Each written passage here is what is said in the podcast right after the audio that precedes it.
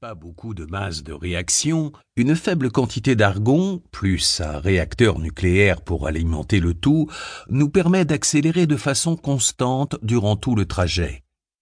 Vous seriez étonné de connaître la vitesse qu'on peut atteindre avec une minuscule accélération prolongée dans le temps. Je pourrais vous raconter dans le menu cet amusant voyage, mais je ne le ferai pas. Je n'ai pas envie de le revivre pour l'instant. Sachez simplement que nous arrivâmes à bon port 124 jours plus tard, et ce sans nous être entretués. De là, nous prîmes le VDM, véhicule de descente martienne, pour nous poser sur la planète rouge. En gros, le VDM est une grosse boîte de conserve dotée de quelques propulseurs et de parachutes destinés à déposer six êtres humains à la surface d'une planète sans les tuer. Et puis vint l'heure de l'exploration, car le matériel dont nous aurions besoin avait déjà été déposé sur place par un total de 14 engins non habités. Ceux-ci s'étaient d'ailleurs plutôt bien débrouillés, larguant leurs colis dans un périmètre assez réduit. Moins fragile que les astronautes, l'équipement peut être posé sans ménagement, même s'il a tendance à rebondir dans tous les sens. Naturellement, nous n'étions partis qu'après avoir reçu la confirmation que le matériel était bien arrivé et que les containers n'avaient pas été endommagés. En comptant les vols préparatoires, une mission martienne s'étale sur trois ans. Par exemple, la NASA n'avait pas attendu le retour d'Ares 2 pour envoyer l'équipement destiné à Ares 3. L'élément le plus important de ces cargaisons était bien évidemment le VAM, le véhicule d'ascension martienne qui nous permettait de retourner à bord d'Hermès une fois notre travail terminé. Le VAM avait été posé en douceur, contrairement aux autres colis lâchés comme de vulgaires ballons de basket. Bien sûr, il était resté en communication permanente avec Houston. S'il était survenu le moindre problème, nous aurions fait le tour de Mars sans nous poser serions rentrés à la maison. Le VAM est une superbe machine.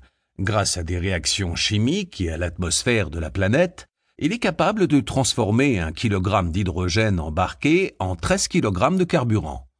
Toutefois, le processus est lent et il lui faut deux ans pour faire le plein, d'où l'intérêt de l'envoyer sur place longtemps à l'avance. Vous imaginez ma déception quand je découvris qu'il n'était plus là. Si je suis toujours en vie, c'est à la faveur d'une séquence d'événements encore plus improbables que ceux qui faillirent me tuer. Nous étions censés travailler, malgré les tempêtes de sable, et ce même si le vent soufflait à 150 km par heure. Lorsque les rafales atteignirent 175 km par heure, Houston commença à flipper. Nous nous réfugiâmes au cœur de l'habitat et enfilâmes nos combinaisons spatiales au cas où il y aurait une dépressurisation. Mais l'habitat n'était pas notre souci principal. Le VAM est un vaisseau spatial. Il comporte de nombreux composants fragiles. Il peut résister à la tempête, pas à un décapage en règle.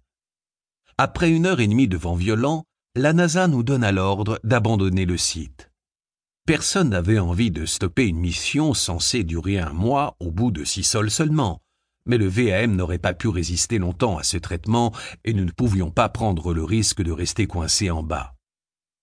Nous étions donc contraints de sortir dans la tempête pour monter à bord du VAM. C'était une manœuvre risquée, mais nous n'avions guère le choix. Tout le monde y parvint, sauf moi.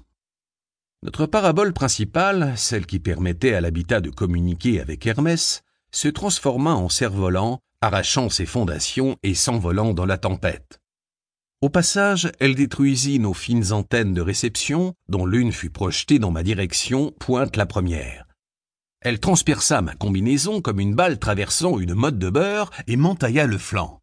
La douleur fut terrible. Je me rappelle vaguement que mes poumons se vidèrent de leur air, ou plutôt que l'air qu'ils contenaient fut aspiré, et de mes oreilles bouchées douloureusement à cause de la dépressurisation. La dernière chose dont je me souvienne, c'est la main de Johansen, désespérément tendue vers moi.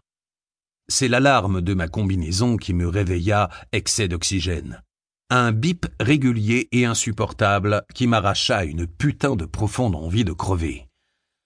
La tempête s'était calmée, j'étais allongé sur le ventre et presque entièrement enseveli sous le sable. Encore groggy, je me demandais pourquoi je n'étais pas un peu plus mort que cela. L'antenne avait traversé ma combinaison et mon flanc, mais pas mon pelvis. Il y avait donc